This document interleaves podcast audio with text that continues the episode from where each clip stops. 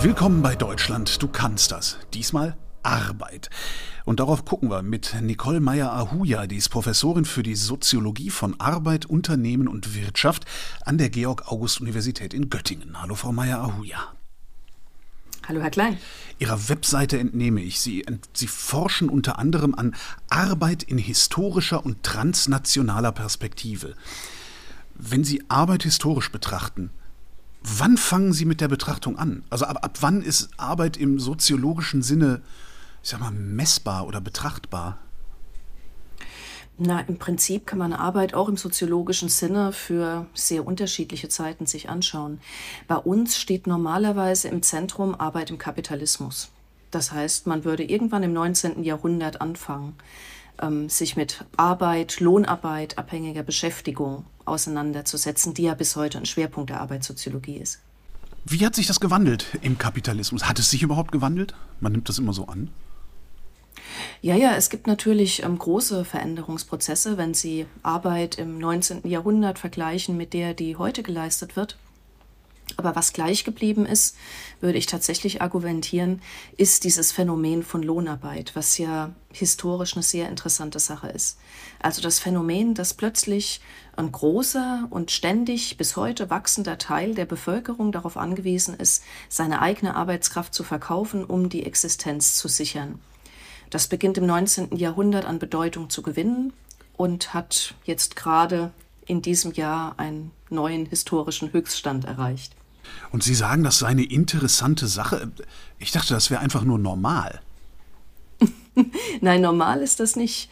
Ähm, in, in, früheren, in früheren Zeiten war es sehr viel normaler, eben nicht das zu leisten, was zum Beispiel der Karl Marx als doppelt freie Lohnarbeit bezeichnet hat.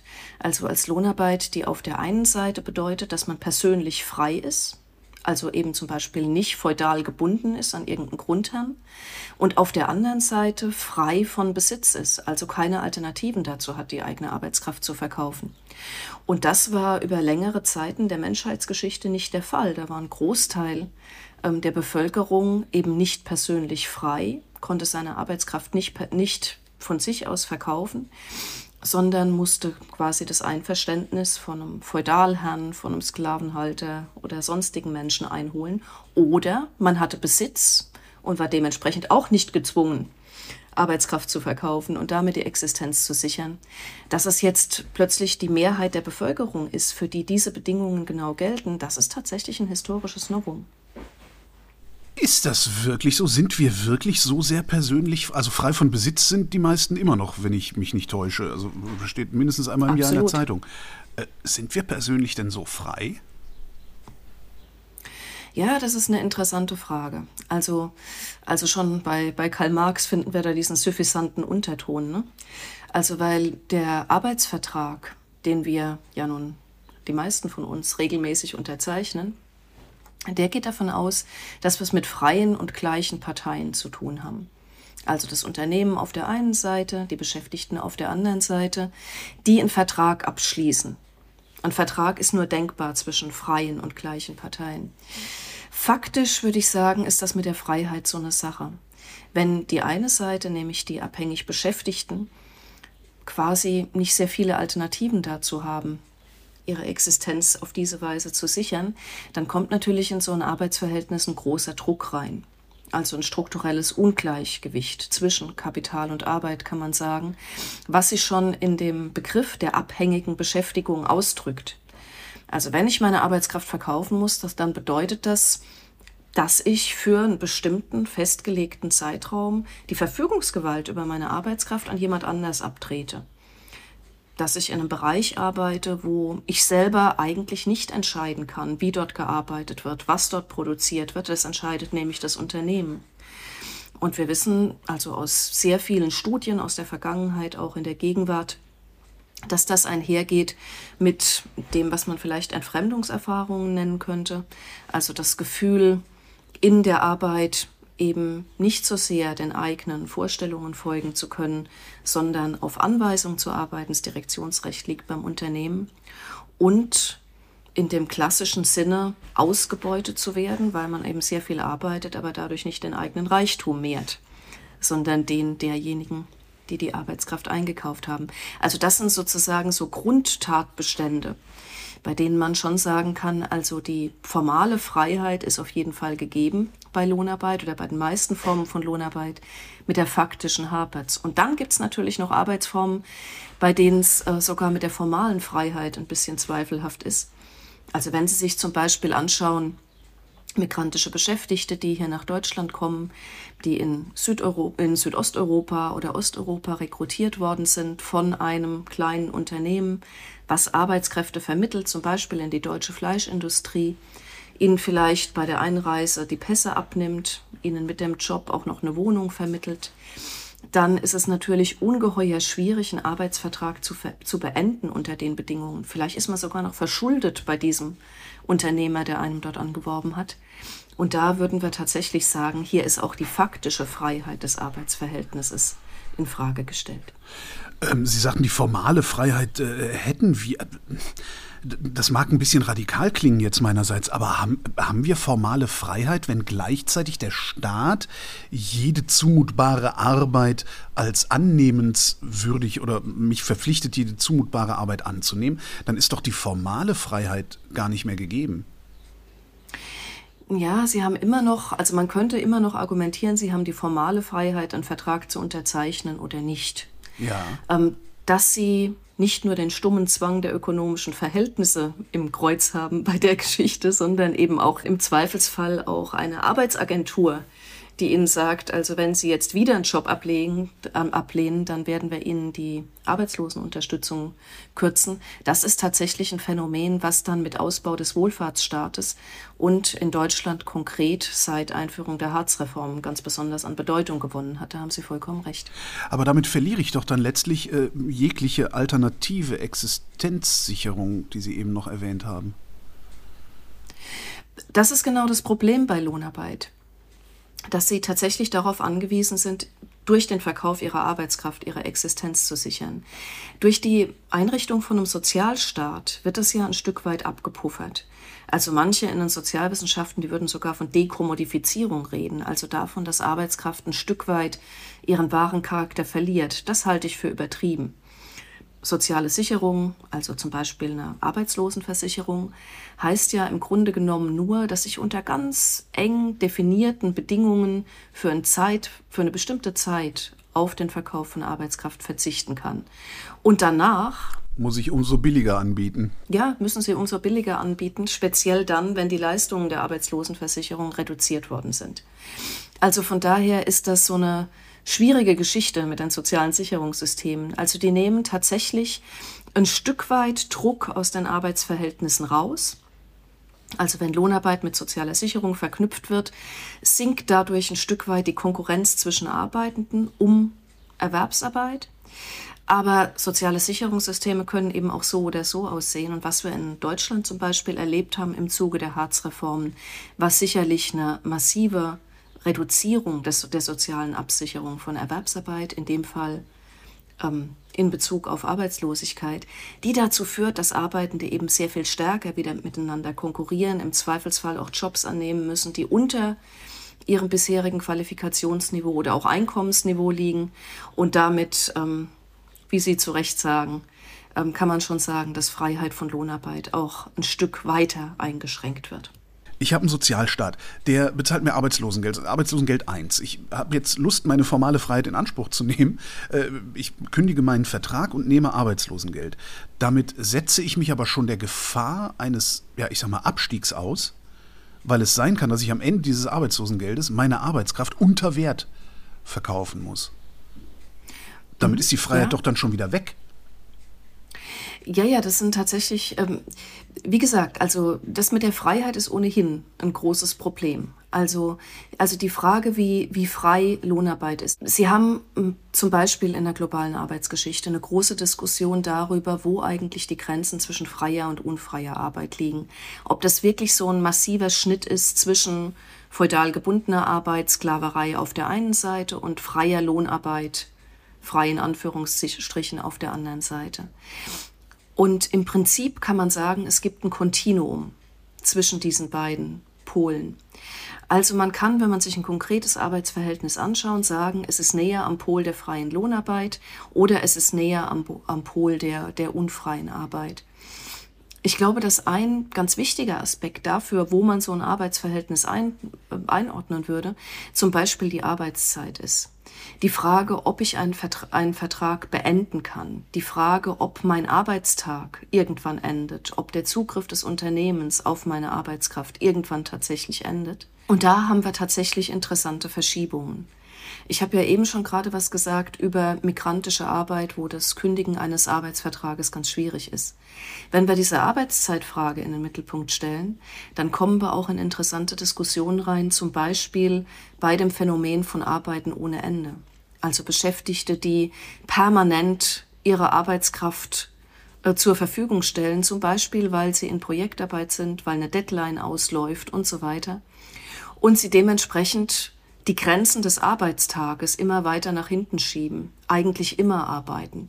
In dem Moment bewegen wir uns nach der Definition ein gutes Stück hin zu unfreier Arbeit, obwohl der Arbeitsvertrag selber immer noch ohne Zwang, ohne Druck von den Individuen unterschrieben ist. Also insofern ist das mit der freien und unfreien Arbeit wirklich eine, also eine wissenschaftlich total interessante Frage, die man sich im Detail anschauen muss. Und Arbeitsmarktpolitik oder Sozialpolitik ist der Versuch, zwischen diesen beiden Polen dann zu vermitteln, einen Ausgleich zu finden. Im Idealfall. Ja, den, Aus, den Ausgleich zu finden nicht. Ne? Arbeitsmarkt- und Sozialpolitik setzt im Grunde genommen freie Arbeitsverhältnisse voraus, mhm. setzt voraus, dass Menschen freiwillig Arbeitsverhältnisse eingehen und auch beendigen können und schafft im Grunde genommen die Möglichkeit dafür, das auch zu tun. Also das ist so der Grundgedanke von Sozialpolitik. Ne? In dem Moment, wo ich sozial versichert bin, kann ich in bestimmten Situationen, wenn ich krank bin, wenn ich alt bin, wenn ich ähm, arbeitslos werde zum Beispiel, auf den Verkauf meiner Arbeitskraft für eine bestimmte Zeit verzichten. So, deswegen ähm, wird der Druck, permanent seine Arbeitskraft am Markt anzubieten, ein Stück weit reduziert. Jetzt gibt es aber Sozialreformen, die dazu führen, dass dieser Druck eben wieder wächst. Also beispielsweise Harzreformen sind da ein gutes Beispiel, die dann, darauf zielte ja Ihre Frage vorhin ab, die dann tatsächlich dazu führt, dass ich, wenn ich abhängig beschäftigt bin und Arbeitslosigkeit droht, stärker unter Druck gerate. Also wenn ich kündige, bekomme ich zunächst mal sowieso eine Sperrfrist, bekomme ich erstmal kein Arbeitslosengeld. Das schränkt natürlich meine Freiheit, einen Job einfach zu beenden, schon mal massiv ein. Bin ich dann im Bezug von Arbeitslosengeld, dann läuft es in der Regel eben nur ein Jahr. Danach, also in der Zeit bekomme ich eine Leistung, die tatsächlich ähm, ungefähr sich anteilig bemisst an dem, was ich vorher eingezahlt habe. Danach sind wir im Bezug von Arbeitslosengeld 2 das ist eine Grundsicherungsleistung, die im Grunde genommen für alle gleich ist, pauschal ausgezahlt wird, kann man in Medien da dann verfolgen, wie die Sätze sich verändern von Jahr zu Jahr, die aber mit dem, was ich dort beigetragen habe, eigentlich nichts mehr zu tun hat. Was von vielen Menschen als eine massive Verletzung ihrer Rechtsansprüche empfunden wird und meines Erachtens auch zu Recht. Ähm, in dem Moment, spätestens in dem Moment, steigt der Druck, jede Beschäftigung anzunehmen. Und das war ja auch der Sinn dieser Sozialreformen. Also die Überschrift der Harzreformen war Anfang der 2000er Jahre, fast jede Arbeit ist besser als keine.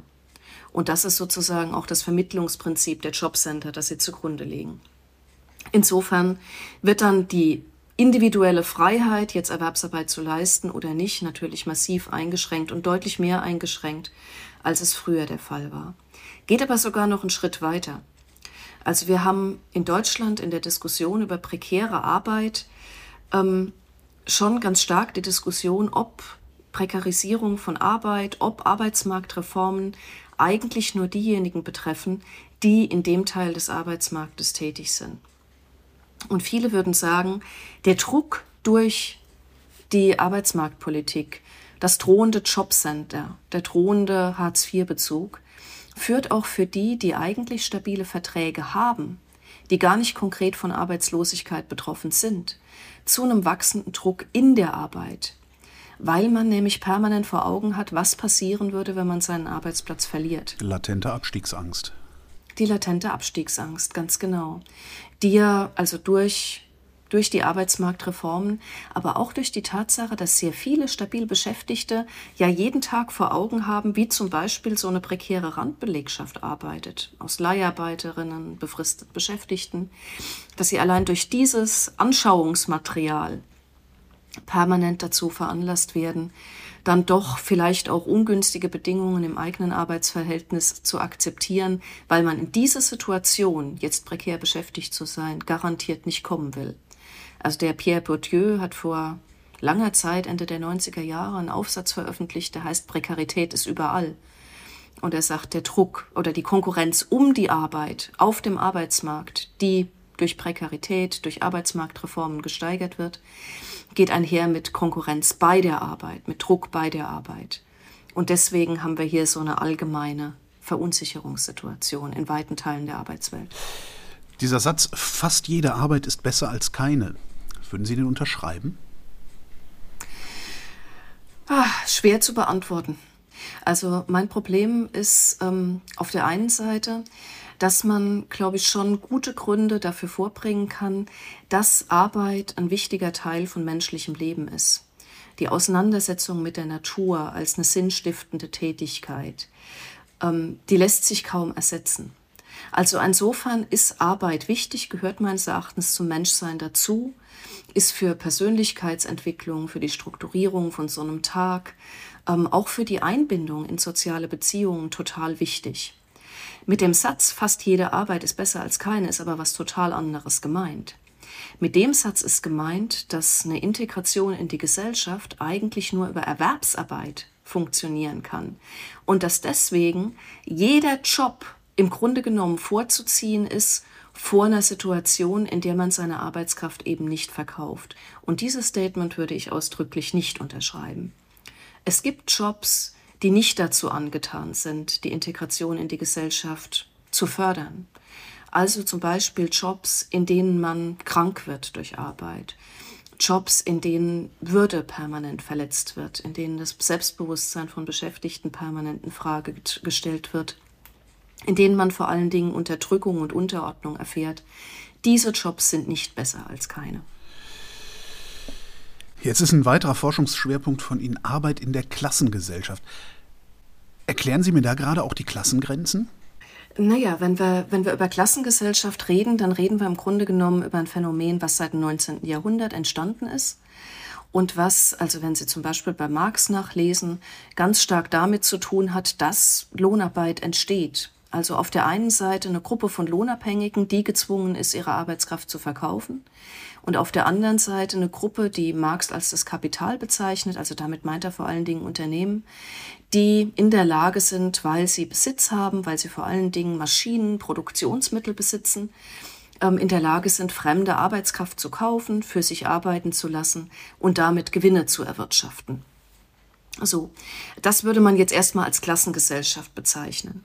Und die für uns als ähm, Arbeitssoziologen und Soziologinnen interessante Frage ist jetzt, wie strukturiert sich denn die Seite der Arbeit neu?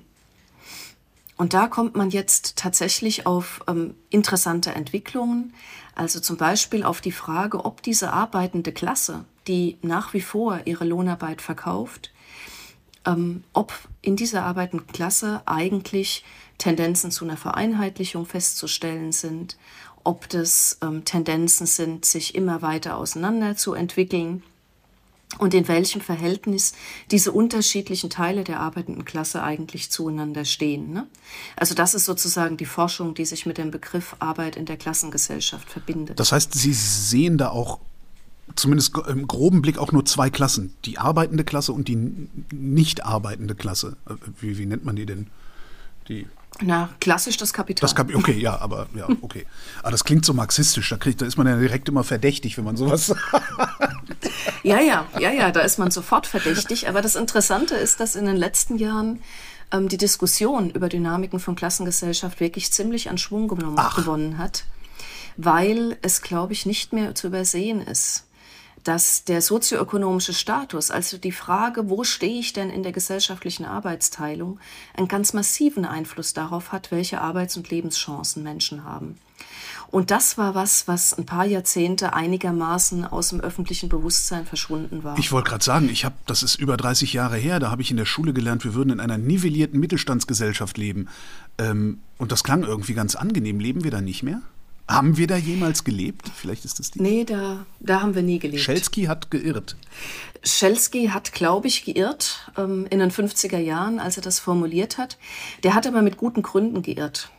Also das war eine, meines Erachtens eine falsche ähm, Diagnose, auch in den 50er Jahren schon, die aber auf bestimmten realen Entwicklungen aufgesetzt hat. Also zum Beispiel darauf, dass in den 50er Jahren die Wirtschaft unheimlich gut gelaufen ist. Nach dem Zweiten Weltkrieg musste das Land wieder aufgebaut werden. Das war ja auch in vielen Ländern der Fall. Wir hatten fast Vollbeschäftigung in Deutschland. Löhne, Gehälter sind sehr schnell gestiegen. Die Gewerkschaften waren unheimlich stark. Soziales Sicherungssystem wurde ausgebaut und so weiter. Und unter den Bedingungen ist Klassengesellschaft nicht verschwunden. Also die Trennlinie, der Graben zwischen Arbeit und Kapital, der war natürlich immer noch ganz massiv spürbar.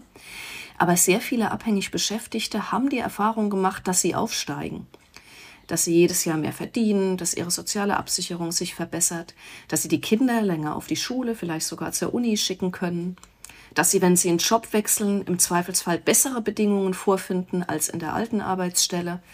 Das war sozusagen die gesellschaftliche Situation, in der sehr viele abhängig Beschäftigte in Umfragen zum Beispiel angekreuzt haben, wir sind hier Mittelschicht und mit uns geht es aufwärts. Das ist der reale Hintergrund von so einer soziologischen Diagnose, dass jetzt die Unterschiede zwischen oben und unten, zwischen den Klassen verschwinden und am Ende alle irgendwie in der Mitte der Gesellschaft sich ansiedeln. Reichtum, auch großer Reichtum, ist nicht verschwunden, aber die Unterschiede sind ein bisschen abgepuffert worden. Und das endet mit den 80er Jahren. Seitdem werden die Unterschiede wieder größer. Lässt sich festmachen, was genau dazu geführt hat, dass diese Unterschiede größer sind? Also wer hat da eigentlich gepatzt? Weil wir hätten ja möglicherweise wissen können, wie man es besser macht. Ja, man, man konnte wissen, wie man es besser macht. Also viele, auch Zeithistoriker, Zeithistorikerinnen, würden für die Nachkriegszeit davon sprechen, dass es einen sozialen Kompromiss zwischen Arbeit, Staat und Kapital gab. Also diese Aufwertung von Arbeit, die zunehmende Verknüpfung mit sozialer Sicherung, die hatte ziemlich viel damit zu tun, dass auch Unternehmen Interesse daran hatten, qualifizierte Arbeitskraft dauerhaft einzubinden. Also man wollte, dass Leute im, im Job bleiben unter Bedingungen von Arbeitskräftemangel. Man wollte, dass die sich weiterentwickeln. Man wollte auch, dass ein soziales Sicherungssystem etabliert wird, was zum Beispiel beinhaltet, wir haben über Arbeitslosenversicherung gesprochen, dass jemand, der arbeitslos wird, eine Zeit lang seine Qualifikationen schützen kann, weil die von anderen Unternehmen vielleicht danach wieder gebraucht werden. Der Staat hat diese Art von Arbeitskraftnutzung ganz stark gefördert in den Nachkriegsjahrzehnten. Und da tritt jetzt irgendwann nach 1975 eine ziemlich massive Veränderung ein. Was passiert 1975? Wir haben einen massiven wirtschaftlichen Einbruch. Die Konkurrenz zwischen Unternehmen nimmt zu, auch die internationale Konkurrenz. Arbeitslosenzahlen schnellen in die Höhe. Der Staat kommt unter Druck. Also die Einnahmen aus Steuern, Sozialversicherung gehen ein Stück weit zurück. Und unter den Bedingungen ist dieser soziale Kompromiss, den wir aus der Nachkriegszeit kennen, nicht mehr so gut zu halten. Ich würde sagen, vor allen Dingen viele Unternehmen ändern ihre Strategien also es ist nicht so, dass es keine Unternehmen mehr gäbe in Deutschland, die auf eine dauerhafte Einbindung von qualifizierter Arbeitskraft setzen. Mhm. Wir nennen das dann die Stammbelegschaft. Ne? Das ist die, die man mit Kurzarbeitergeld an Bord hält in Wirtschaftskrisen und so. Ja, wenn man die Leiharbeiter rausschmeißt, ja. Genau, aber drumherum baut man prekäre Randbelegschaften aus, auf. Mit Leiharbeit, befristeten Verträgen, Werkverträgen und so weiter oder mit Minijobs, auch ein beliebtes Instrument, Alleinselbstständigkeit. Also das ist, glaube ich, eine ganz große Veränderung, dass viele Unternehmen inzwischen davon ausgehen, für bestimmte Aufgaben zumindest brauchen sie diese dauerhafte Einbindung von Arbeitskraft nicht mehr. Sie müssen auch nicht mehr deshalb in die Reproduktion, in die Wiederherstellung von Arbeitskraft investieren, weil sie gar nicht daran interessiert sind, die Arbeitskraft eines Menschen über ein ganzes Erwerbsleben zu nutzen. Das ist, glaube ich, eine ganz wichtige Veränderung. Und wir sehen, wir haben gerade über Hartz IV gesprochen, dass staatliche Politik diese veränderten Orientierungen auch in großem Maße begleitet hat. Begleitet oder getrieben? Das ist schwer zu sagen. Also mein Eindruck ist schon, dass, dass, von, dass Unternehmen ihre Positionen verändert haben, ihre Strategien verändert haben, jedenfalls in Bezug auf bestimmte Arbeiten und Tätigkeiten und dass staatliche Stellen das ja zum Teil vorangetrieben haben, zum Teil unterstützt haben. Wir haben auf jeden Fall ein Zusammenwirken dieser zwei Prozesse. Wer jetzt Henne und wer Ei war, finde ich schwer zu sagen. Aber was klar ist, also das, das ist vielleicht noch ein wichtiger Punkt, ist, dass sie ab Mitte der 80er Jahre ähm, in der staatlichen Politik einen Umschwung haben. 1985 Beschäftigungsförderungsgesetz war der Startschuss dafür, rechtliche Spielräume zu schaffen für Beschäftigungsverhältnisse, die hinter dem zurückbleiben, was man vorher so als das Normalarbeitsverhältnis definiert hat. Also Leiharbeit und Befristungen und so weiter werden plötzlich sehr viel einfacher zu nutzen für Unternehmen und viele Unternehmen nutzen das total gerne. Auch die Reformen im Bereich der Arbeitslosenversicherung gehören dazu, denn damit schaffe ich ja quasi zunehmenden Druck auf Arbeitende, diese prekären Beschäftigungsverhältnisse auch tatsächlich anzunehmen. Warum aber konnten die Unternehmen das überhaupt? Ist das, das würde in die Zeit passen, ist das ein, ein, ein Automatisierungseffekt? Das sind total unterschiedliche Gründe in verschiedenen Teilen der Wirtschaft. Also wir haben teilweise mehr internationale Konkurrenz zwischen Wirtschaftsunternehmen. Also in Deutschland ist klassisch die Autoindustrie einigermaßen wichtig. In den 80er Jahren spätestens kommt die große Konkurrenz von Seiten von Toyota. Neue Formen von Arbeitskraftnutzung, die auch in deutschen Unternehmen plötzlich eine größere Rolle spielen. Und die dazu führen, dass wir dann auch in der deutschen Arbeitssoziologie die Diskussion darüber haben, wie entwickelt sich Industriearbeit unter diesen Bedingungen eigentlich. Auf der einen Seite haben wir eine Aufwertung von Industriearbeit, da wird Verantwortung verlagert, auch auf die Ebene der sogenannten einfachen Industriearbeitsplätze. Die werden immer stärker zu qualifizierter Facharbeit. Da muss man auch technisch mehr können, muss Stichwort Automatisierung mit komplexeren Maschinen, Technologien umgehen können. Also Aufwertungs-, Upgrading-Tendenzen. Und auf der anderen Seite kommen Beschäftigte, also auch in den großen, total gut organisierten Unternehmen der Automobilindustrie unter Druck, weil ihre Arbeitsplätze jetzt wegrationalisiert werden, durch neue Technologien ersetzt werden, noch viel stärker ähm, tailorisiert werden, also noch viel stärker kleinteilig unter, untersplittert oder auch kontrolliert werden.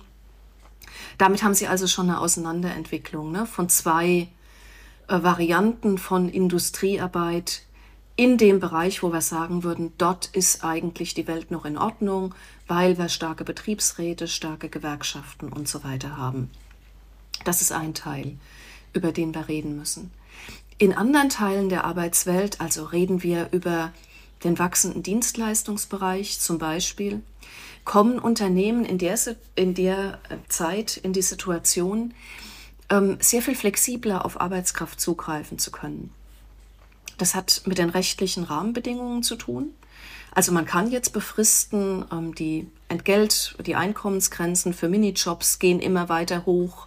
Dementsprechend kann man dort ähm, mehr Jobs nutzen und so weiter.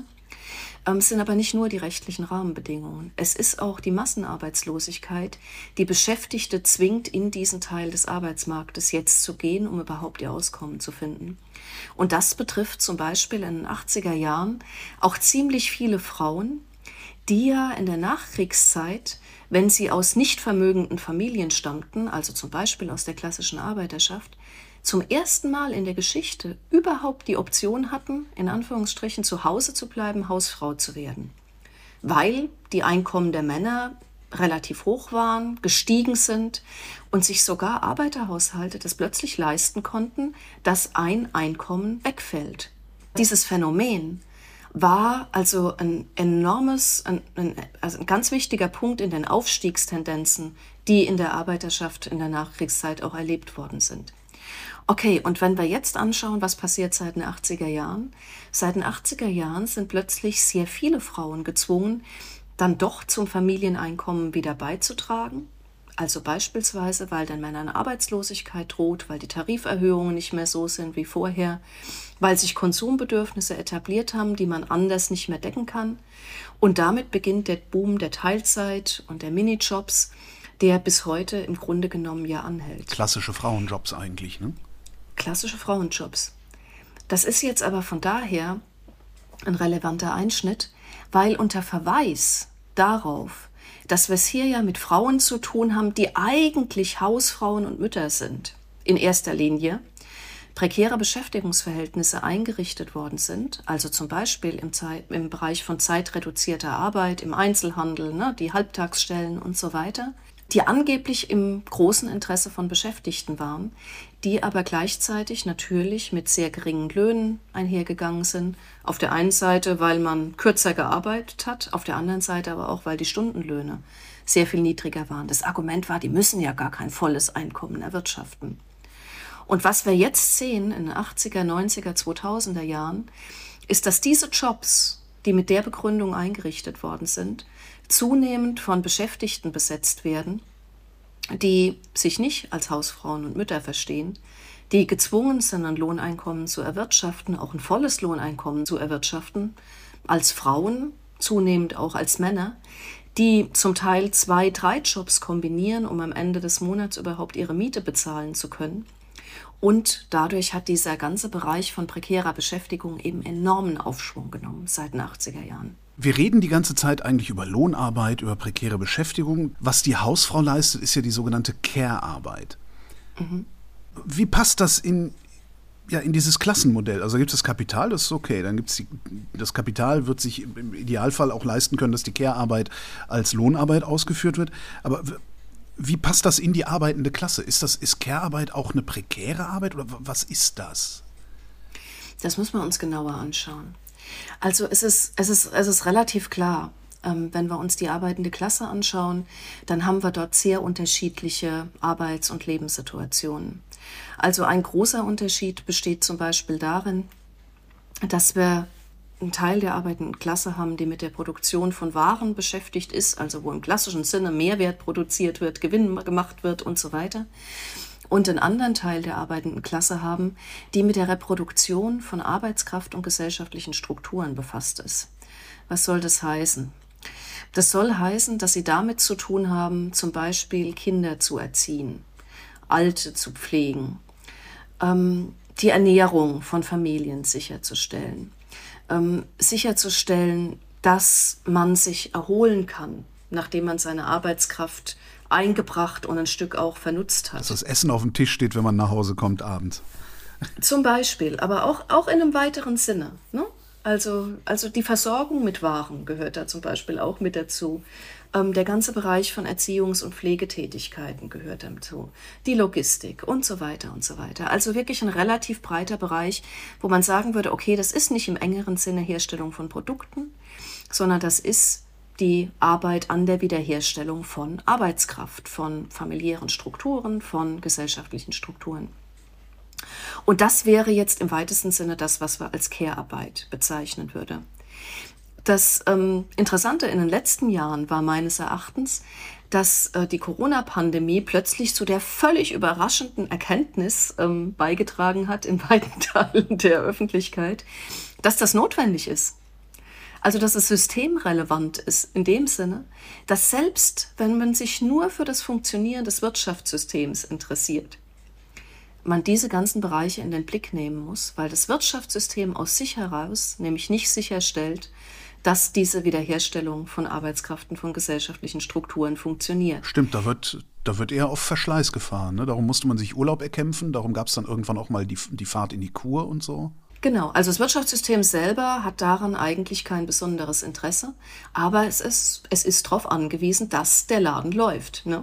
Und wenn wir uns anschauen, während der System in der Corona-Pandemie dann systemrelevant war, neuerdings, dann waren das nicht mehr die Automobilkonzerne, dann waren das auch nicht mehr die Finanzmarktspezialistinnen und Spezialisten, so haben wir noch 2008 diskutiert, sondern es war die Pflegerin, die Erzieherin, das war der migrantische Beschäftigte auf dem Spargelfeld, das waren die, die Beschäftigten in der Fleischindustrie, das waren die Leute im Einzelhandel an Kassen und so weiter und so weiter. Also eine, wirklich eine Verschiebung der öffentlichen Aufmerksamkeit und das Eingeständnis, dass Kapitalismus eben beides braucht, die Produktion und die Reproduktion. Gut, und damit sind wir jetzt zurück bei Care-Arbeit und müssen feststellen, dass Care-Arbeit eben in zwei Formen auftritt. Das, worüber ich eben gesprochen habe, ist bezahlte Care-Arbeit, also Lohnarbeit ne, im Grunde genommen.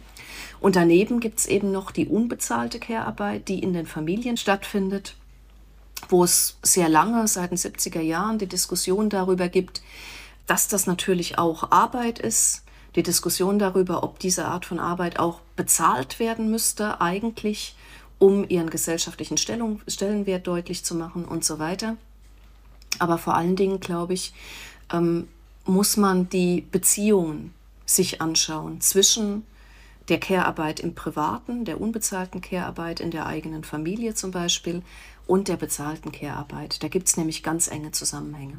Ja, spätestens wenn es um Pflege geht, äh, räumt das ja dann auch sogar der Staat ein, indem er entweder einen Pflegedienst oder Bargeld zur Verfügung stellt, wenn man sich kümmert. Mhm. Ja, ja, ja.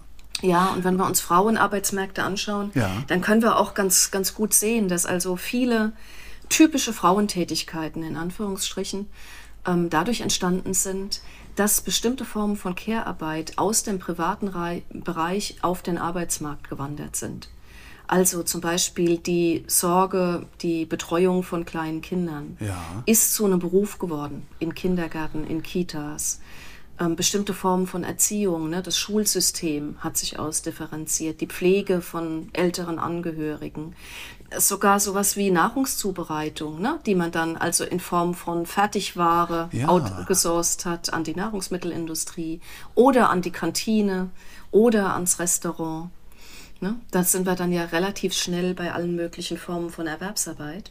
Und Frauen sind mit diesen mit diesen Tätigkeiten eben auch auf den Arbeitsmarkt gewandert, haben sich professionalisiert in diesen Feldern. Und das ist nach wie vor ein Problem, weil für, für viele Tätigkeiten, die vor allen Dingen Frauen ausüben, wir immer noch ein Stück weit die Logik haben, dass das was ist, was Frauen eben qua Natur können. Ne? Man kann das, weil man eine Frau ist. Genau, die sind weicher und die sind verständlicher, verständnisvoller und ja, ja, die genau. können gut mit Kindern. Ja, ne? die genau, sind genau, genau. empathischer ja, und ja. haben ein gutes Händchen, um mit Kranken umzugehen. Das ist natürlich totaler Quatsch. Wir haben das nicht in den Genen, sondern da geht es um bestimmte Formen von Sozialisation. Und es geht vor allen Dingen darum, dass viele Unternehmen sagen, ja, also wenn man das sowieso kann als Frau, dann ist das keine Qualifikation. Und wenn das keine Qualifikation ist, dann muss ich das auch nicht bezahlen. Das ist ein wesentlicher Grund, warum Frauenlöhne in diesen Bereichen, in diesen frauendominierten Bereichen, oft so viel geringer sind als jetzt meinetwegen in der männlich dominierten Industrie. Also wir haben ja die Situation, dass selbst an und ungelernte Arbeiten in der großen Industrie, wo wir starke Gewerkschaften und Betriebsräte haben, besser vergütet werden als zum Beispiel die Tätigkeit einer qualifizierten Altenpflegerin. Das heißt, wir müssen den Begriff Mehrwert äh, völlig umdefinieren. Also wir müssten dahin kommen, dass äh, die, die Care-Arbeit, äh, auch die professionalisierte Care-Arbeit, äh, in unsere Definition von Mehrwert aufgenommen wird. Irgendwie. Wissen Sie wie? Oh je, ich glaube, die ökonomische Diskussion darüber, was Mehrwert ist, die wollen wir jetzt gar nicht aufmachen. Es würde schon reichen, dass es im Bewusstsein besser verankert wird, anders verankert wird. Ja, wir, wir kommen da jetzt an die große Debatte und ähm, also auch in den letzten Jahren an Schwung gewinnende Debatte über, die, über den Wert von Arbeit, über Anerkennung von Arbeit rein was ähm, in der, wiederum in der Corona-Pandemie ein ganz wichtiges Thema war, ne? also diese Systemrelevanzdebatte. Als wir alle geklatscht haben. Als wir alle geklatscht mhm. haben, genau. Genutzt hat das nichts, oder? Da ging es um Anerkennung, Wertschätzung von Arbeit. Und ähm, also aus Studien wissen wir, dass Beschäftigte in vielen Bereichen im Einzelhandel, in der Pflege sich mal einen Moment gefreut haben, weil sie gesagt haben, endlich nimmt mal jemand zur Kenntnis, dass wir wichtige Arbeit leisten. Das Problem ist bloß, dass diese rein symbolische Anerkennung sich nicht niedergeschlagen hat in einer Verbesserung der Arbeitsbedingungen. Und damit meine ich tatsächlich auf der einen Seite das Geld. Also in vielen Bereichen wird nach wie vor nicht besser bezahlt. Ich meine auf der anderen Seite aber auch tatsächlich Arbeitsbedingungen in einem weiteren Sinne. Also schauen wir uns zum Beispiel die Pflege an, dann ist dort das Problem natürlich, dass die Löhne und Gehälter besser sein müssten. Aber vor allen Dingen ist das Problem, dass wir einen massiven Personalmangel haben. Dass Beschäftigte nicht in der Lage sind, Patientinnen und Patienten angemessen zu pflegen in vielen Bereichen, weil ihnen schlicht die Zeit und die Ressourcen fehlen, seit das Gesundheitswesen eben, eben sehr stark nach wirtschaftlichen Effizienzkriterien ausgerichtet worden ist, diese Fallpauschalen eingeführt worden sind und so weiter.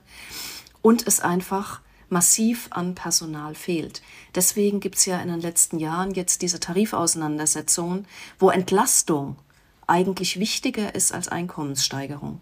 Ich habe noch einen Satz mir aufgeschrieben, den Sie vorhin gesagt haben, so, so eher beiläufig. Arbeit, die nicht in die Gesellschaft integrieren würde. Wer macht die? Ist das diese ja, Reproduktionsarbeit hinter den verschlossenen Türen der Wohnung, über die wir reden? Nee, also das ist eine andere Debatte, auf die ich mich da bezogen habe. Und das ist, das ist vor allen Dingen die Diskussion über, über migrantische Arbeit.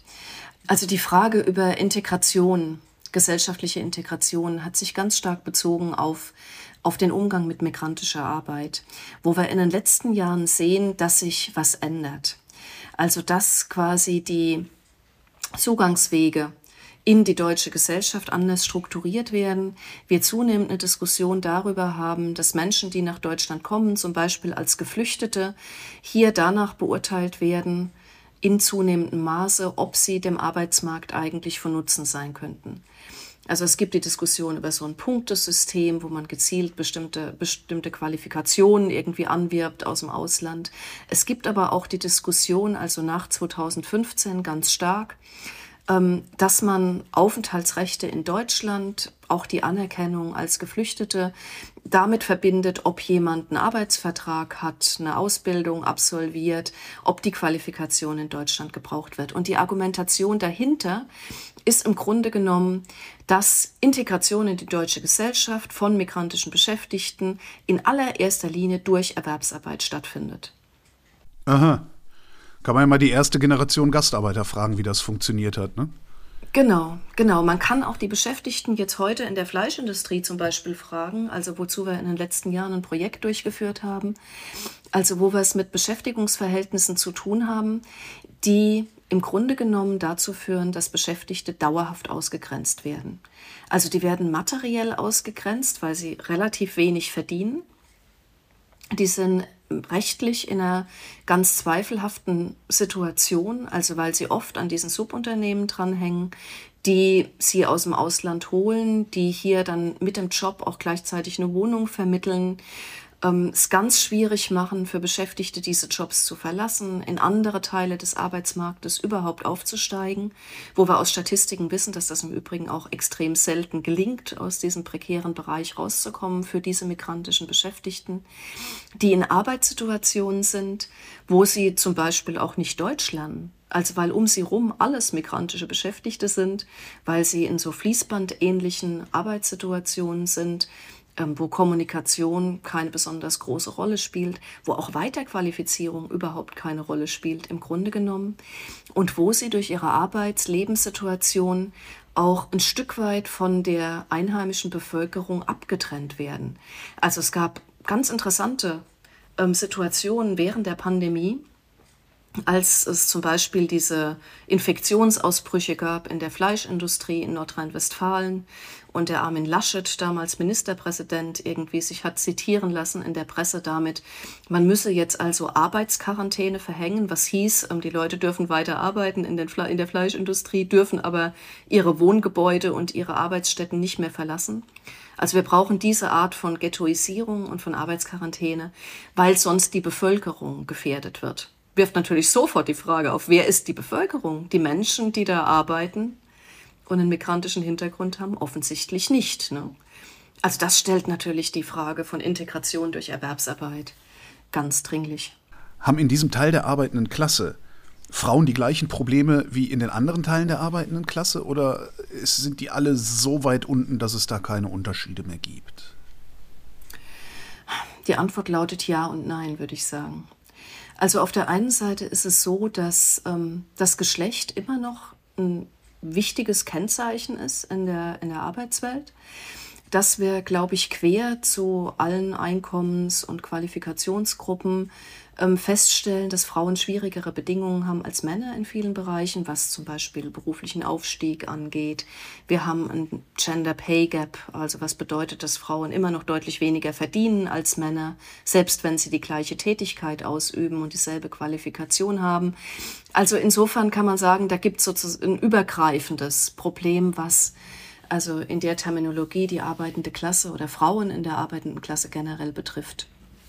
Und zugleich ähm, ist die Verhandlungsposition von Arbeitenden, also die Chance, ihre eigenen Interessen auf dem Arbeitsmarkt durchzusetzen, natürlich dann besonders reduziert, wenn zum Beispiel ein migrantischer Status und das weibliche Geschlecht zusammentreffen.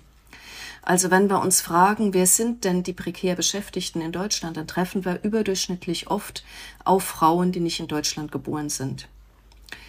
Die besonders schwierige Arbeitsbedingungen haben, besonders schlecht verdienen, besonders oft in befristeten und Minijob-Verhältnissen sind, besonders oft zu diesen Teilen der abhängig Beschäftigten gehören, die permanent wechseln zwischen gleichermaßen unguten Arbeitsstellen, mehrere Jobs haben, in der Arbeit wenig Lob, wenig Anerkennung, dafür aber extrem viel Kontrolle erfahren, das ist ein wirklich großes Problem.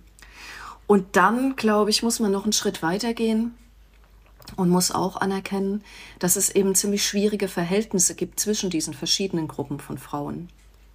Wir haben nämlich auf der einen Seite Frauen, die es geschafft haben, durch hohe Qualifikation ähm, in Teile der Arbeitswelt vorzudringen, in denen sie genau wie die dort arbeitenden Männer, relativ gut verdienen, dafür aber auch ziemlich flexible Arbeitszeiten haben und gleichzeitig, da hat sich nämlich leider nichts geändert bei uns, hauptzuständig sind für Reproduktions-, für Care-Arbeit.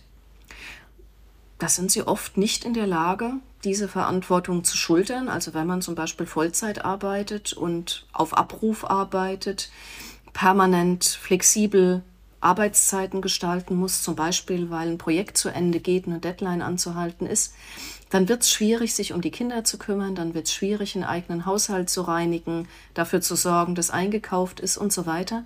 Was tut man? Man verlagert diese Care-Arbeit in aller Regel nicht an den männlichen Partner, sondern man lagert diese Care-Arbeit aus an die armen Schwestern. Und das sind eben in aller Regel auch Frauen aber sozusagen am anderen Ende der arbeitenden Klasse, die oft migrantisch sind, die sehr wenig verdienen, die noch flexibler arbeiten müssen, um die flexiblen Arbeitszeiten der gut verdienenden, ähm, besser gestellten Frauen dann eben auch aufzufangen. Sie müssen ja quasi das, Back, das Backup sichern. Das heißt, wir haben total komplizierte Verhältnisse. Auf der einen Seite sozusagen auf, quer über das ganze Spektrum von Lohnabhängigen ähnliche Probleme. Man muss sein, seine Existenz durch den Verkauf der Arbeitskraft sichern. Man muss sich flexibel auf die Anforderungen von Unternehmen einstellen.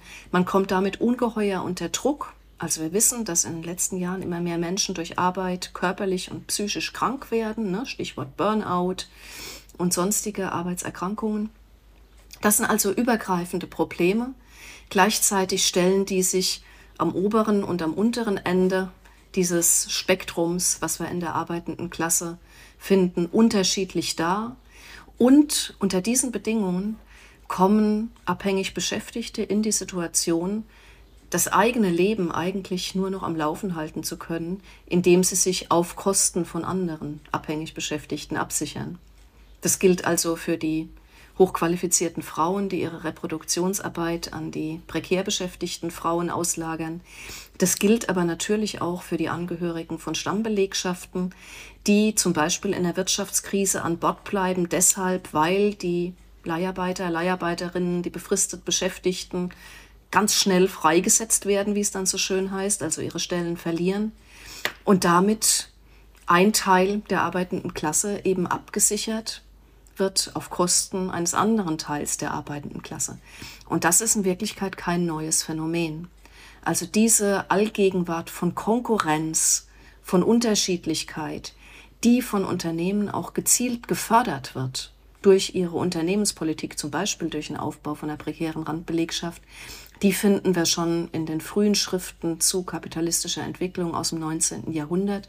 Und damit haben wir immer noch zu tun. Und deswegen ist es halt so unheimlich schwierig, ähm, auch von Seiten von Gewerkschaften zum Beispiel, eine Politik zu machen, die Solidarisierung fördert, die es schafft, wenigstens zeitweise diese enorm prägenden Konkurrenzbeziehungen zurückzudrängen. Ja, ich wundere mich die ganze Zeit schon. Also das betrifft ja jetzt nicht nur, keine Ahnung, 10 Prozent der Gesellschaft. Also äh, am, am, am Ende dieser, dieser prekären Reproduktionsarbeit ist ja immer, oder was heißt am Ende? Da, da ist ja immer beteiligt ein Armutsrisiko. Ähm, und am Ende umso mehr, weil dann droht im Zweifelsfall auch noch die Altersarmut. Und das betrifft ja jetzt nicht nur 5 oder 10 Prozent der Bevölkerung, sondern das betrifft ja viel, viel mehr Menschen, dieses Risiko. Wenn ich nur auf die Frauen gucke, Warum stehen die Frauen nicht auf? Wissen die das nicht? Merken die das nicht? Gegen prekäre Beschäftigung. Zum mhm. Beispiel da, dagegen, dass die Reproduktionsarbeit so schlecht bezahlt und äh, auch auf eine Art und Weise schlecht angesehen ist. Ich glaube, das sind, das sind schwierige Fragen tatsächlich. Also wenn wir uns Frauenarbeitsmärkte anschauen oder die Erwerbsverläufe von Frauen, dann ist ähm, die Hauptzuständigkeit von Frauen für Reproduktionsarbeit, also für den unbezahlten Teil der Reproduktionsarbeit, muss man sagen, ähm, für viele Frauen tatsächlich auch in ihrem eigenen Bewusstsein, in ihrer eigenen Verortung auf dem Arbeitsmarkt ein Stück weit ein Marker zu sagen, naja, also ich stehe ja auch nicht voll zur Verfügung. Also eigentlich ist für mich ja die Familie im Moment wichtiger als Erwerbsarbeit. Deswegen akzeptiere ich vielleicht eine berufliche Situation, ähm, die ich ansonsten nicht akzeptieren würde. Deswegen akzeptiere ich vielleicht auch für eine Zeit lang, dass meine Qualifikationen nicht angemessen vergütet werden und so weiter. Da kann man jetzt sagen, okay, die machen das freiwillig, aber es schließt sich etwas der Kreis. Ne? Das ist natürlich keine Freiwilligkeit, das sind strukturelle Zwänge. Also man könnte Reproduktionsarbeit anders, anders absichern, anders bezahlen, dann käme man aus diesem Teufelskreis auch ein Stück weit raus. Auf der anderen Seite ist es so, dass ähm, die Bereiche, in denen vor allen Dingen Frauen tätig sind, eben auch oft Bereiche sind, in denen zum Beispiel kleinbetriebliche Strukturen vorherrschen, Entweder weil es tatsächlich Kleinbetriebe sind, also denken wir an kleine Geschäfte im Einzelhandel und so weiter, oder weil wir es mit großen Unternehmen zu tun haben, die aber systematisch auslagern, Tätigkeiten auslagern an wiederum kleinere Unternehmen. Also schauen Sie sich zum Beispiel ein großes Krankenhaus an. Dort haben Sie eine Stammbelegschaft aus Ärztinnen, Pflegerinnen und so weiter. Und Sie haben in vielen, in vielen Fällen ausgelagerte Bereiche, also alles, was mit Betten schieben, Kantine, Putzdienst, also Reinigungsdienst, ähm, Bettenwäscherei ähm, und so weiter zu tun hat, die ausgelagert sind, die dann deutlich kleinere Betriebe sind, in denen nicht dieselben Tarifverträge gelten, der Personalrat des Klinikums nicht zuständig ist. Ähnliche Strukturen finden Sie im Einzelhandel, wo also eine eigene Firma für das Regalbefüllen engagiert wird und so weiter. Und das äh, wissen wir also aus, aus sehr vielen Studien, dass in diesen kleinbetrieblichen Strukturen es besonders schwer ist für Beschäftigte, sich zusammenzuschließen, sich für eigene Interessen einzusetzen, damit auch ihre Löhne, ihre Arbeitsbedingungen zu verbessern gegenüber dem Unternehmen und so weiter.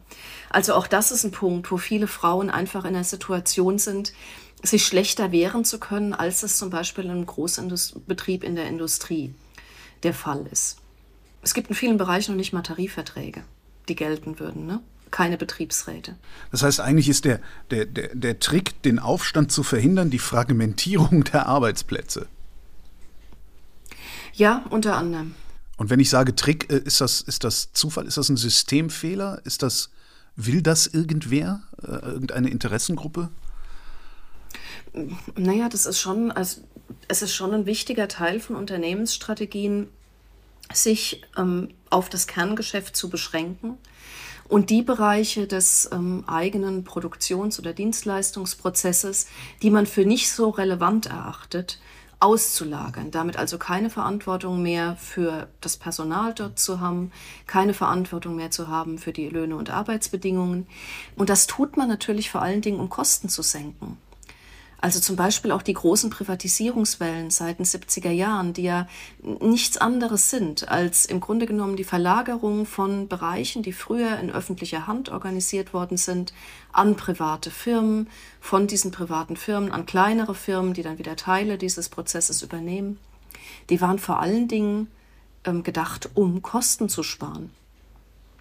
Und das ist dann wiederum ist ein Interesse von Unternehmen, ist ein Interesse von staatlichen Einrichtungen, die eben auch ähm, seit den 80er Jahren sehr darauf gepocht haben, ihre eigenen Kosten zu sparen, öffentliche Ausgaben zu reduzieren und so weiter. Stichwort Austeritätspolitik begleitet uns auch bis heute, was dann in direkter Konsequenz dazu führt, dass eben auch Arbeitskraft billiger werden muss und dass Beschäftigungsverhältnisse prekärer werden.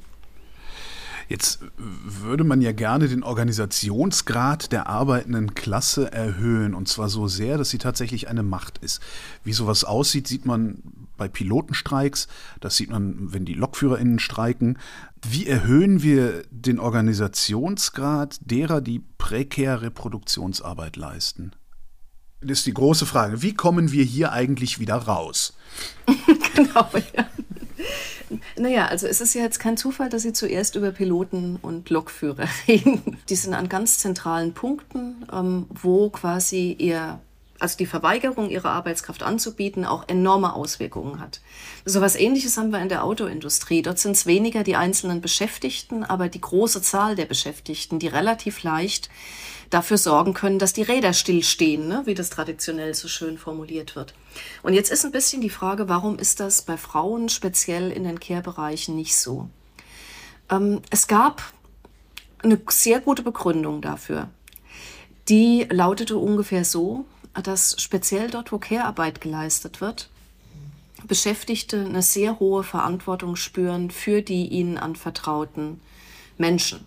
Also beispielsweise Erzieherinnen, die es sehr schwer finden zu streiken, was ja ein ganz wichtiges Mittel ist, um die eigenen Interessen durchzusetzen, die eigenen Bedingungen zu verändern, weil sie den Eindruck haben, wenn sie streiken, dann trifft es doch vor allen Dingen die Kinder, die sie betreuen sollen, oder die Eltern, die dann unter Druck kommen.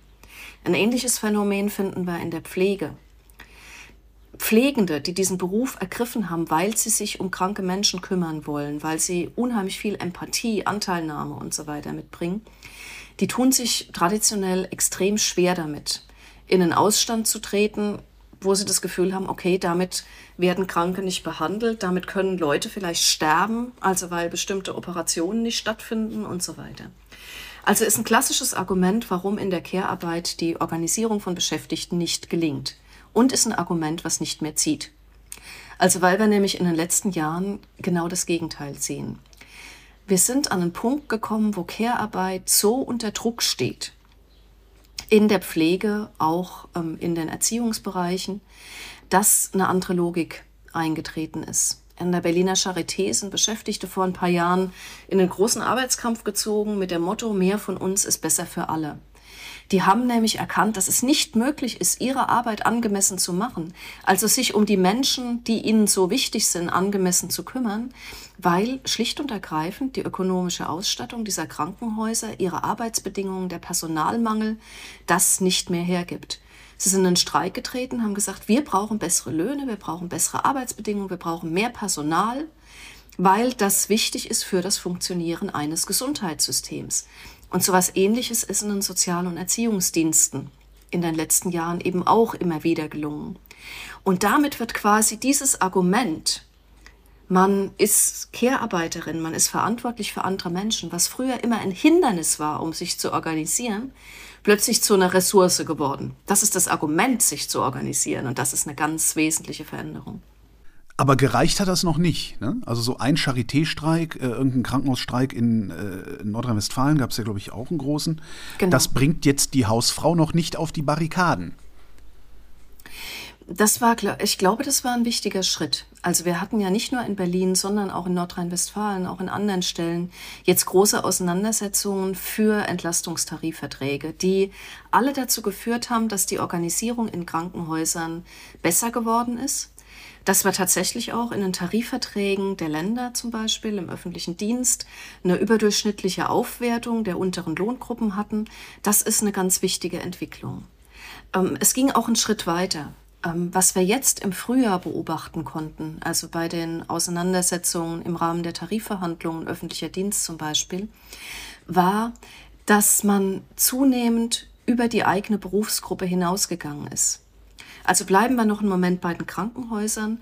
Dort gab es zunehmend gemeinsame Verhandlungen, auch gemeinsame Tarifkommissionen von Beschäftigten in der Pflege und diesen ausgelagerten Bereichen. Also man hat in der Pandemie festgestellt, wir müssen zusammenarbeiten. Wir sind hier Teil eines integrierten Arbeitsprozesses und dementsprechend lassen wir uns nicht auseinanderdividieren, nur weil das Unternehmen sagt, ihr gehört jetzt zu 15 unterschiedlichen Unternehmen, sondern wir treten gemeinsam für bessere Löhne und Arbeitsbedingungen ein. Und jetzt im Frühjahr ging das noch einen Schritt weiter. Dort haben, zum Beispiel, haben unterschiedliche Gewerkschaften gemeinsam gestreikt. Also zum Beispiel Beschäftigte im öffentlichen Dienst, die im öffentlichen Personennahverkehr tätig sind, gemeinsam mit der Eisenbahner- und Verkehrsgewerkschaft. Das war der Tag, wo man dann tatsächlich ähm, aufs eigene Auto angewiesen war, um von A nach B zu kommen. Das gab es in den letzten Jahrzehnten in der Bundesrepublik eigentlich nicht. Also, dass man solche Branchengrenzen und Organisierungsgrenzen der Gewerkschaften überschreitet, um gemeinsam für Verbesserungen einzutreten. Das sind, glaube ich, wirklich wichtige Signale dafür, dass sich was tut in Bereichen, die in den letzten Jahrzehnten unheimlich unter Druck gekommen sind und wo gesellschaftliche Wertschätzung auch sehr zu wünschen übrig gelassen hat. Und gleichzeitig gibt es aber auch weite Teile von Care-Arbeit oder im weitesten Sinne Reproduktionsarbeit, in denen sehr wenig passiert. Also ich habe jetzt viel über die Krankenhäuser geredet, wo ich finde, dass es tatsächlich eine Veränderung zum Besseren gibt, obwohl es natürlich noch lange nicht reicht. Schauen wir uns nur die Altenpflege an, dann haben wir es schon mit einer völlig anderen Situation zu tun. Keine großen Streiks. Ähm, die letzte Initiative, Tarifverträge für allgemeinverbindlich zu erklären, ist gescheitert. In dem Fall am Einspruch der Caritas. Das heißt, wir haben nach wie vor Beschäftigte, die, wo Löhne und Arbeitsbedingungen ganz stark dadurch geprägt sind, dass wir unterschiedlichste Träger haben, also private, kirchliche, öffentliche Träger, dass wir eine ganz zersplitterte Tariflandschaft haben, kleinbetriebliche Einrichtungen, Beschäftigte in der ambulanten Pflege, die auch in ihrem Arbeitsprozess kaum mit anderen Beschäftigten zusammenkommen ähm, dementsprechend extrem schwer finden, sich zu organisieren natürlich. Und wo wir eigentlich denselben Arbeitsgegenstand haben, die Sorge für alte, kranke Menschen, aber eine andere Logik als in den größeren Krankenhäusern, wo jetzt tatsächlich ein bisschen was passiert. Und über den Einzelhandel haben wir jetzt noch gar nicht gesprochen in dem Zusammenhang, wo die Organisationsgrade sehr, sehr niedrig sind und wo tatsächlich eigentlich nur eine Allgemeinverbindlichkeitserklärung von Tarifverträgen momentan ein Mittel wäre, um die Situation zu verbessern. Es gibt auch eine Reihe von gewerkschaftlichen Häuserkämpfen, würde man sagen, also Organisierungskampagnen, ähm, Auseinandersetzungen in einzelnen Lebensmittelkonzernen und so weiter die aber natürlich immer voraussetzen, dass Beschäftigte, die ohnehin in einer prekären Situation sind, ganz wenig verdienen, ähm, davon noch einen Gewerkschaftsbeitrag zahlen müssen, in Klammer gesprochen, dass die sich jetzt auf die Hinterbeine stellen und sagen, wir setzen uns jetzt machtvoll für unsere Arbeits- und Lebensbedingungen ein. Das passiert, das ist ein riesen Hoffnungssignal an der Stelle, aber es ist natürlich ungleich schwerer als in anderen Teilen der Arbeitswelt dieser positive Schwung, ist der gefährdet oder ist er gerade dabei, Fahrt aufzunehmen und irgendwann wird alles besser? Der positive Schwung ist immer gefährdet. Also wir, wir leben leider in einem System, das auf Konkurrenz und Unterschiedlichkeit beruht. Das ist das Normale. Und was wir momentan sehen, dass Beschäftigte sich tatsächlich zusammentun, dass sie es schaffen, diese Konkurrenz mal eine Zeit lang zurückzudrängen, das ist die Ausnahme, die immer wieder erkämpft werden muss und die immer gefährdet ist. Natürlich sehen wir Gegenbewegungen. Ähm, die Fragmentierung von Belegschaften, die ja auch weitergeht mit den Auslagerungen und so weiter, ist ein ganz, ganz wichtiger Punkt der immer wieder dazu führt, ähm, Beschäftigte auseinanderzubringen, zueinander in Konkurrenz zu setzen und so weiter. Also da sehe ich nicht, dass sich das ändern würde. An einem Punkt tatsächlich konnte man in der letzten Zeit auch sehen, dass staatliche Regulierung anders könnte, wenn sie wollte. Und das war zum Beispiel die Fleischindustrie. Also wo ja dann eine Abschaffung dieser Werkvertragskonstruktionen und von Leiharbeitskonstruktionen angekündigt worden ist, also vom Arbeitsministerium. Und einer der wichtigsten Repräsentanten der Industrie, also Clemens Tönnies in dem Fall, ähm, an die Presse gegangen ist und gesagt hat, ach, das ist egal, dann ähm, lagern wir jetzt aus und gründen jetzt jede Menge Tochterunternehmen und dann ähm, funktioniert das auch weiterhin so bei uns. Was dazu geführt hat, dass das in dem Gesetzentwurf verändert worden ist, sodass also dieser Schritt, dieser weitere Fragmentierungsschritt nicht möglich war. Also da wurde tatsächlich mal so eine unternehmerische Initiative ausgebremst von Seiten äh, des Arbeitsministeriums. Die Frage ist, warum passiert sowas nicht öfter? Das wollte ich gerade fragen. Es wäre möglich, dort auch durch staatliche Eingriffe die Situation zu verändern. Es gibt auch ein paar Initiativen, also beispielsweise das Vorhaben der Ampelkoalition gegen Betriebsratsmobbing vorzugehen, also es gibt in den letzten Jahren eine ganz massive Tendenz, die Gründung von Betriebsräten um, zu verhindern, die gewählten Vertreter und Vertreterinnen aus dem Unternehmen hinaus zu buxieren durch ähm, Druckentfaltung und so weiter. Ähm, also das sind sozusagen Punkte, wo es den Plan gibt, zumindest hier ähm, von staatlicher Seite initiativ zu werden und sicherzustellen, dass das Recht auf Koalitionsfreiheit, also auf die Gründung von Betriebsräten, tatsächlich auch ähm, in der Bundesrepublik uneingeschränkt gilt. Also es ist eigentlich ein Skandal, ne, dass man das betonen muss, aber es ist tatsächlich nicht selbstverständlich. So, wir könnten die Arbeitswelt für alle besser machen. Das heißt, wir könnten die Wohlfahrt ähm, im Grunde erhöhen, und zwar für alle Menschen. Wir treiben die Politik aber nicht dahin. Was steckt in unseren Köpfen? Also welche Erzählung haben wir in unseren Köpfen, die verhindert, dass wir das wollen? Ich glaube, wir kommen aus vielen Jahrzehnten, in denen die Erzählung eigentlich ganz stark in die Richtung ging, dass die Welt, die Wirtschaft, die Gesellschaft im Grunde genommen besser funktioniert, wenn jeder und jede sich um sich selber kümmert. Der rationale Agent. Der rationale Agent, genau. Dass der Staat sich zurückzieht, dass unternehmerische Initiative gefördert wird, die freie Entfaltung dieser unternehmerischen Initiative unterstützt wird. Und zwar nicht nur in Bezug auf Unternehmen, die zum Beispiel größere Spielräume beim Umgang mit menschlicher Arbeitskraft eingeräumt bekommen, sondern auch in Bezug auf Beschäftigte, ähm, für die ja angeblich ähm, flexible Arbeitszeiten, vielfältige Vertragskonstruktionen und so weiter, auch vor allen Dingen die Freiheit erhöht im Gegensatz zu einer alten Situation, die wahnsinnig starr und wahnsinnig reguliert gewesen ist angeblich. Ähm, also zum Beispiel, wenn wir uns die Arbeitswelt anschauen, geprägt war durch das berühmte Normalarbeitsverhältnis, ähm, was in den 80er Jahren unheimlich unter Druck kam, also von neoliberalen und alternativen Kreisen gleichermaßen, weil man gesagt hat, um Gottes Willen, also eine lebenslange, unbefristete Beschäftigung mit geregelten Arbeitszeiten, das ist doch auf der einen Seite total disziplinierend für die, die es machen müssen und auf der anderen Seite ganz diskriminierend für die Frauen, für die Migrantinnen, die an diese Standards überhaupt nicht rankommen. So, also das ist sozusagen die große Erzählung gewesen. Das Problem war nur, dass wir jetzt in den letzten Jahrzehnten eben zunehmend sehen, dass diese angebliche Starre, diese angebliche Regulierung, schädliche Regulierung, im Grunde genommen kollektive Standards meint. Also die Möglichkeit meint, eben nicht alle Arbeitsrechte, ähm, die Arbeitszeiten und so weiter individuell mit meinen Vorgesetzten aushandeln und erkämpfen zu müssen, sondern mich auf bestimmte kollektiv, gemeinschaftlich erkämpfte Rechtsansprüche beziehen zu können. Bestimmte Sachen waren einfach gesetzt sozusagen, die man eben nicht bilateral durchsetzen musste.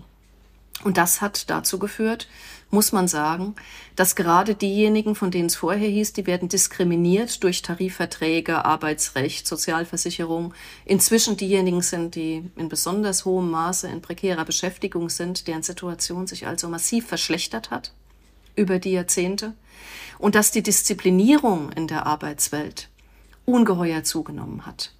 Also durch den Druck, seinen Job nicht zu verlieren, durch den Druck, nicht in prekäre Beschäftigung abzurutschen, nicht in den Hartz-IV-Bereich ähm, abzustürzen und so weiter.